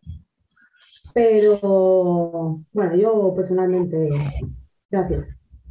Solo por ese sentido, gracias. No, es que además lo que está diciendo Peque, de que no juega, es un deporte colectivo, lo, vimos en, los cuartos de Melilla contra Alcorcón. Es que ahí es donde se vio claramente que una jugadora no puede contra un equipo. Ahí se vio muy claro. No, es que es lo que te digo, ¿no? Te puede aportar, pues eso, una jugada individual, un gol. Vale, pero esa jugadora necesita tres compañeras para defender para que no le metan 50. Y una Sí. portera y cambios. Entonces, creo que, y cada vez lo veo más que se tiende a individualizar todo y buah, a mí no me gusta nada. Nada. Sí. Estoy de acuerdo. Escucha, no es un deporte de, de una persona, no es un deporte individual, es un deporte de equipo, pero si en tu equipo tienes a gente como Emily, pues mejor que tenerla enfrente, también te digo, ¿eh? Porque la final, o sea, yo de verdad, yo, yo veía a Marta Balbuena y decía, pobrecita mía, pero si es que tiene que estar hasta los huevos, así, deja ya de tirarme, chiquilla, ese me vas a reventar. Ya, pero por ejemplo, yo a Emily la quiero conmigo, pero si es como el año pasado, Emily sola en el Melilla, también no me importaba, ¿eh? Eh, espera, claro, es que ahí está el quid de la cuestión. Aquí está la Ahí cuestión, eso es. Al final Emily pues tiene una Silena al lado, tiene una Cami, tiene un colectivo. Y en, en Mm. nuestro equipo sí hay muchísimas jugadoras buenas, pero ya te puedo asegurar que ninguna gana absolutamente sola. Que cuando, por ejemplo, nosotras Cami se lesionó, hicimos todas, madre mía, hay que hacer su trabajo ahora. Porque cada una tenemos una labor dentro de un colectivo y, y eso es lo que gana en, en estos deportes. Oye, ahora que has dicho, Ha quedado súper bonito, en realidad. oh, ay, ay, eh, eh, esto, aquí hacemos el corte y esto va para Twitter, descarado.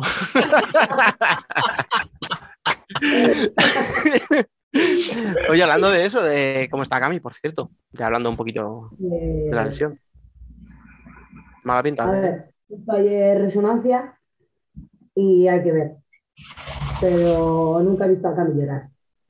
Sí. Y Eh, yo habla, ya sí, mala pinta. es un bloque, es un bloque. Y cuando la vi tirar en el suelo llorando, a mí me cayó una losa de 200 kilos Porque ya no es solo lo que aporta futbolísticamente, es que es una tía súper alegre y la ves así y, y como que te trastoca todo. Pero bueno, a ver si lo menos grave. Un esguincillo ahí de ligamento y fuera. A ver, yo estuve hablando con ella antes de, bueno, cuando estabais antes de tirar los penaltis y por la cara que me puso ella, la cosa no... Ella no estaba muy, muy confiada de que no fuera nada. No, eso, iba un poco tocada también muscularmente de, de ahí, entonces, bueno, es lo que te digo, yo creo que será un esguince fuerte, posiblemente del lateral, pero hasta que no haya una resonancia, puedes pensar mucho. Y como no queremos, vamos, a, vamos a cambiar de tema. Venga, venga, cambiemos, cambiemos. Fran, cambia de tema, va. Yo, No, no, eh, es que no, pero, o sea, iba a decir, iba, iba a meter ya el cuchillo, pero no. Vamos a dejarlo para. Nah, llevamos ya más de 10 minutos, yo creo que ya sí. Esto es como la típica amarilla en la primera jugada, que dice el árbitro, venga, es la primera, no, pero ahora ya cuando llevas 10 minutos pega la misma patada y dicen, tarjeta. Ya pasado 10 minutos, Fran, ya puedes. No, yo le iba a preguntar, porque además lo estuve comentando, no sé si era uno de la radio gallega o no sé qué, estaba ya lado mía, que se os veía como un poco, que os falta un poco de, de- de- de fondo, que, que había momentos que se os veía un poco apuradas. Correcto. Sí, así, así. Lo llevamos hablando durante toda esta temporada, ¿no? Para nosotras físicamente está siendo una temporada muy complicada. Parece que ahora hemos medio cogido un poco el ritmo y que podemos ir un poco en bloque, pero entre unas cosas y otras ha sido una locura. La temporada que estamos teniendo, cambios, no cambios, para, empieza, para, empieza, para, empieza, se nota pero seguimos compitiendo, que es lo, que es lo importante. Al final tenemos un bloque que sabemos muy bien nuestras capacidades, eh, sabemos muy bien en qué momentos llegamos a cada competición y, somos un grupo muy maduro y yo creo que lo que, que nos está salvando. Sí, sí, es lo que, lo que yo le comentaba él, que yo le decía, entre parones, eh, convocatoria de selección, el COVID y no sé qué, digo, pero claro, cuando esta gente llega aquí en un torneo corto, digo, yo si tengo que apostar, pongo mi dinero en el lado de Burela, porque No todo el mundo, ¿eh? No todo el mundo. Escucha, sabía sí. que pensaban que iba a haber sorpresas. Qué Eh. cosas, oye, de verdad que. No, no, a mí me tirasteis en la cara. No, pues no había ninguna sorpresa en semifinales. Hombre, las dos pasaron por penalti. Estuvo cerquita. Me vais a decir que no, que no se rozó ahí la sorpresa. ¿Te das cuenta, Fran? Ya está intentando librarse del café que nos debe. sí, sí, sí, sí, no, no, no. Eh, No, yo dije que los pago gustosamente. Tiene que pagarlos. Pero reconocerme que estuvo cerca. Vamos. No, no, cerca. Y nosotras contra el Corcón, yo creo que ha sido el partido, lo que tú dices, físicamente el que más nos pesó. Mm. Eh, Alcorcón nos puso en una primera parte, en los primeros 20 minutos, el nivel aquí y nosotras no llegábamos. Y es una realidad, o sea, no. Ya lo he dicho, yo no escondo, no hemos estado bien físicamente durante toda la temporada y estamos sufriendo mucho para sacar todo. Sí, sí. Yo, yo ahí estoy muy de acuerdo con, con ella. lo y es lo que, lo que yo comentaba con la gente ahí, que estábamos ahí de prensa. Si esta gente, a ver, no llega bien físicamente, pero claro, luego las pones ahí y hay que competir. Y ahí es muy difícil ganaros. Muy, muy difícil. Sí, es lo, yo creo que es lo que más tenemos. Que somos muy competitivas, pero no de ahora, ¿eh? Sino ni estos dos años todo. Al final lo de Guerreiras es por algo y sabemos que es, eso no se negocia. En el 40 por 20 hay que correr, hay que luchar y luego ya se verá. Ahora pues el viento va a favor, pues perfecto, pero no se negocia. Nah, menos mal que os queda ya poquito. Solo quedan cuatro jornadas de fase regular, los playoffs, las convocatorias con la selección, el europeo. Menos mal, ¿eh? Está hecho ya. Quedan dos telediarios, no queda nada más. Uf, madre mía. Lo que no sé es si estas jornadas que os quedan de fase regular, en las que yo creo que ya no jugáis nada, porque ni vais a coger a Fusi ni os van a coger por atrás, eh, pueden servir un poco para recuperar, para, para, pues no sé, para repartir minutos y tal, y para intentar llegar lo mejor posible. Eh, imagino que sí, no sé. Todo esto son suposiciones. Al final ahora lo que decimos, no llegamos en el mejor momento físicamente, hay que recuperar de estos tres días, que va a costar porque ahora tenemos Torcal, casi no corre, luego rondar en su casa. Entonces, bueno, hay que ir, pues eso. Y que al final no sabes lo que te puede pasar en unos playoffs y tienes que estar todo el mundo enchufado, no solo por, por recuperar, sino eh, que tenemos que estar todas en la cresta de la ola, que si no, como alguna se caiga.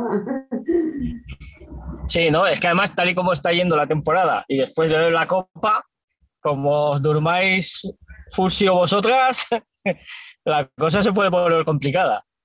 Nos pasan por encima, sí, sí, y que ahora no es. Por eso a mí es la que más me ha gustado, también porque la he ganado, igual si no, te hubiese dicho otra cosa, pero eh, me ha gustado por eso, a mí me gusta la competición. Pasas unos cuartos 7-0, semi 7-0 y compites solo contra el Fusi, no. No, A mí me gustaba un Alcorcón, que no es casualidad, porque en su casa nos los puso aquí, empatamos. El segundo en los cuartos, es que en los- la semifinal también empatamos. Pues es que están acelerando y la liga cada vez está más bonita.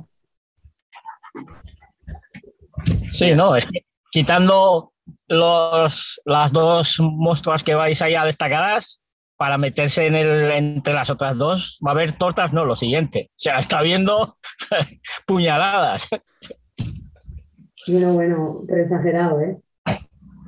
Exagerado. Y, qué bien se ve desde fuera, ¿eh? El sí, domingo por la mañana.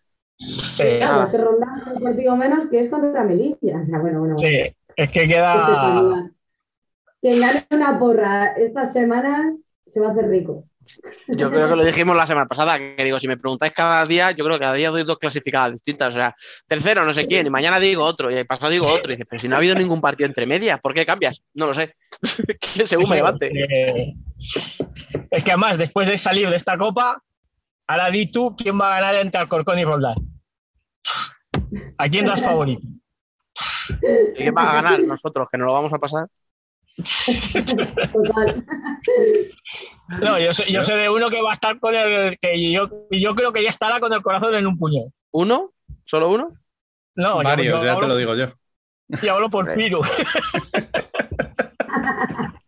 Nos han atacado, como, pero vamos, tienen que, tienen que, tienen que ser unos atacados, es que si no, no, no, no llegas, o sea, de otra manera.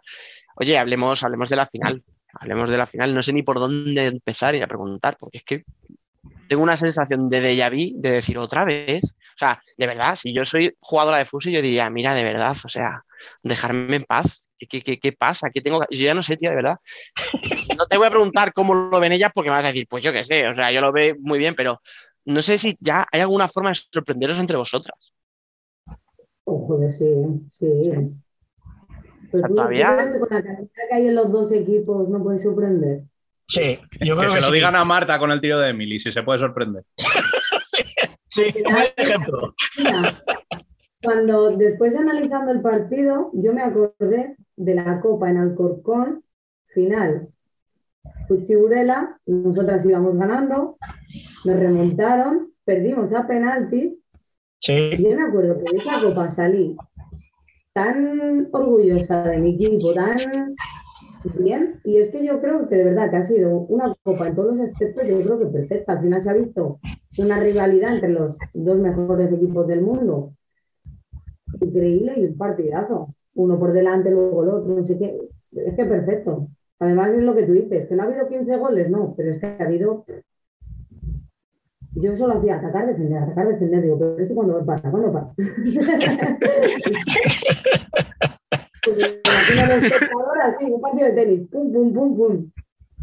No, a ver, desde fuera estuvo, para los que estuvimos ahí en el pabellón, emocionantísimo. Y luego hablando con gente de Fusi, ellos yo creo que es lo que hablamos también, en lo que se comenta del fútbol de Madrid, que cuando pierde contra el Barça, el Barça contra que salen contentos de perder, ellas salieron les jodió perder, porque les jodió perder la final y volver a perder contra vosotras más todavía, pero salieron contentas del paso ese de que estuvieron a punto de ganaros. Que pasa es lo que dice Dani.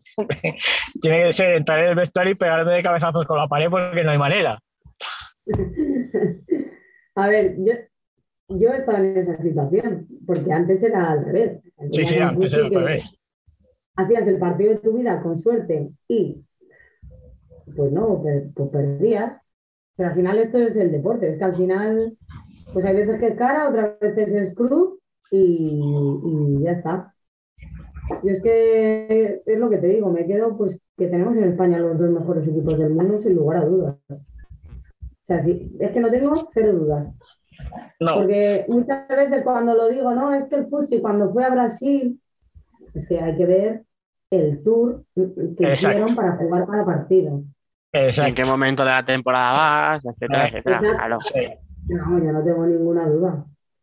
Y tenemos la suerte pues, de vivirlo aquí. Yo me pongo los partidos los fines de semana del Futsi y yo disfruto viéndolas jugar. Mm. No, no, además es que yo creo que es lo importante, al final, pues que se vea un fútbol sala, pues bonito. ¿Sabes qué pasa? Que aquí los que estamos enfermos nos gusta todo, quiero decir, o sea, porque si ves un partido en el que haya muchos goles, pues te entretiene ver los goles, en un partido muy igualado te entretienes viendo las cositas tácticas, ¿no? El que, cómo buscan desequilibrar, o sea, yo qué sé, si es que siempre se le saca algo a cualquier partido, entonces claro, ver un partidazo así, yo es que, o sea, yo os veía y al final de verdad, que lo que tú dices es que ve- ves la final y dices, joder, pues es que, o sea, Dime qué cosas que van a pasar en ese partido seguro. Y dices, hombre, Peque aparece por, vamos, que se aparece, pum, el primer gol del partido. Eh, joder, María Sanz lleva un año eh, eh, brutal eh, de cara a portería. Pues María uno. mete un gol.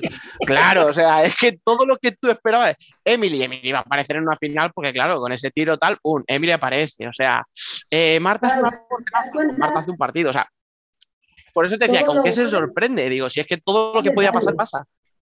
Pero porque todos los goles son detalles, es esto. Mm, Si te sí. das cuenta, el primer partido es una mala defensa de una mala decisión de, de espacios Mm. y ya está. El gol de María, salimos tarde a tapar y yo sin no ver porque cuando sale tres está en medio. Mm. Al final son pequeños detalles entre nosotras que nos conocemos, sí, pero es que siempre no, es que es imposible estar 40 minutos a concentración 2000 y que todo te salga perfecto. Entonces, pues siempre sorprende. No, es que aparte, con la gente que estéis en el campo es imposible. Es que, eh, por ejemplo, es de- defender a Anita Luján, pero si es que si no sabes por dónde va a salir, es que- Dale espacio y de repente le das espacio y, y se mete una carrera y dices, uy, solo me ha Claro. girar el cuerpo. Ya, pues, ah, oye, has, ¿Tú has, has podido hablar con ella a ver si tiene alguna apuesta a ver cuántos caños tiraba esta copa? Porque ya hubo un momento en el que le dije, pero para ya, por favor, o sea, que ya me está doliendo a mí. Me salían cuatro por partido, digo, por favor. Qué abuso, tío. Pero ves, es que es eso, o sea, pues igual, o sea, ¿qué, qué vas a decir tú? ¡Oh, ¡Qué sorpresa! Anita Luján aparece en una final. Hostia, no me lo esperaba, ¿no? No, tampoco. pero ahí se ve, ¿Cómo? Ahí se ve lo noble que son ellas, porque eso, lo de Anita Luján lo hace un el masculino, yo creo que al segundo caño lo cuelgan. Cuelgan y lo levantan. Ellas son más nobles. Aquí hubo, hubo alguna, algún bloqueito, hubo aquí, eh, que un codo se nos quedó por ahí suelto el, el- el otro en la final. Y algún codo, algún codo, algún codo se quedó por ahí. Revisar, revisar el partido y. En, en la final no sé, en la semifinal yo creo que ella se llevó uno. Sí. ¿no? Sí, en la semilla se llevó uno. Es verdad. De nariz, te lo juro. Yo corría y yo creo que, que me palpitaba la nariz y yo, pero me está palpitando aquí, que tengo aquí? Pero bueno, cosas de 40 por 20, no pasa nada. Eso sí, si me la llega a romper y salgo así, ojo, ¿eh? Ahí ya me enfado. Todo tiene un límite, ¿no? O sea, Hombre, en vez de una patada, vale, ahora ya ciertas cosas. no. La cara hay que cuidarla. Di que sí, yo te entiendo. Los que somos guapos tenemos que cuidar mucho nuestra cara. Oh, sí, guau, mira. ¿Ves? Esa es la ventaja que tenemos algunos, que no nos hace falta. Es nuestra abuela, ¿verdad, Dani? Es nuestra abuela. Claro, tío, sé que.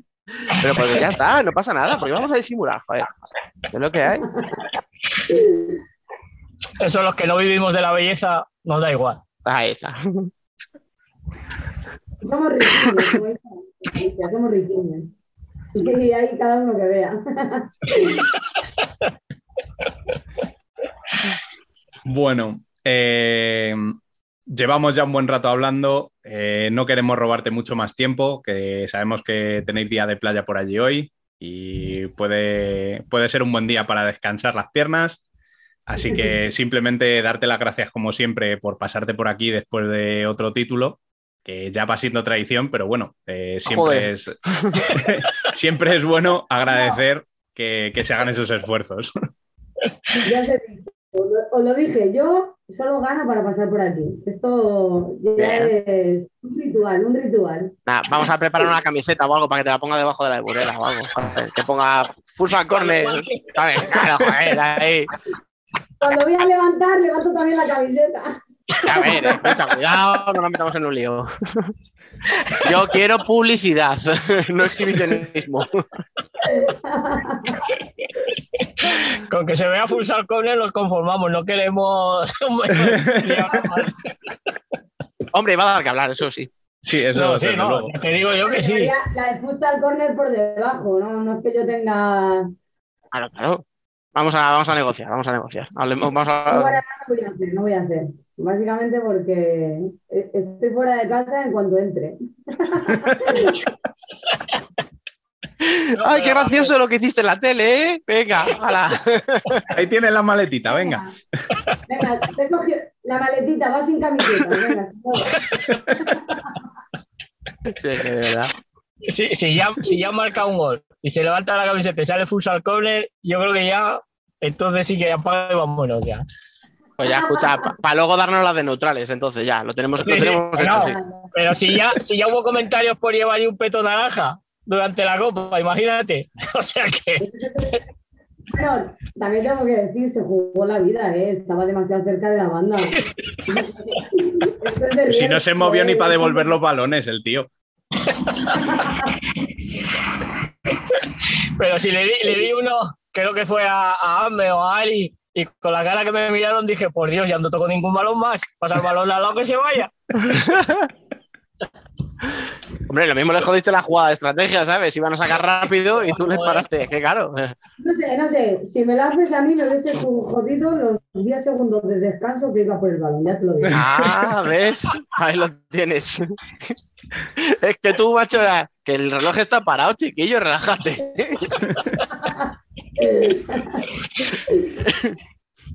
Bueno, Fran, a ti te dejamos libre ya para que puedas ir a hacer tus entrenamientos. Muy bien.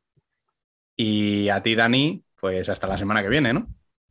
Vamos a ver qué hacemos la semana que viene. Bueno, ya estamos. Vamos a ver qué pasa la semana que viene. Ahí lo dejo. Ya Permanezcan estamos. atentos a sus pantallas. Bueno, y Alba, que aunque nos ha fallado esta semana, eh, no ha querido acabar el programa sin despedirse de nosotros, así que nos ha dejado un mensajito ahora.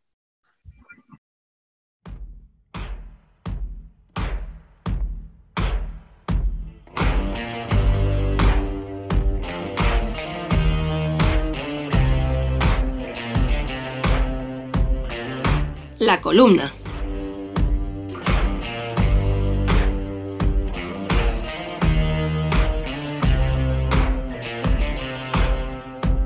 Este pasado fin de semana, el futsal femenino vivía una auténtica fiesta en Urense y el pabellón Paco Paz se llenó de fieles seguidores.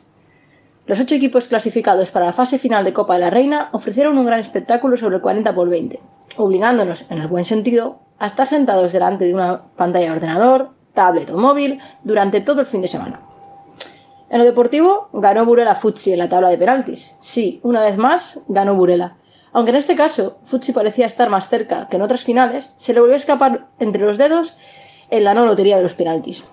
Pero hay otra cosa que también se volvió a repetir. Sí, una vez más. Y es la dejadez por parte de los organismos competentes de acercar el producto a la sociedad.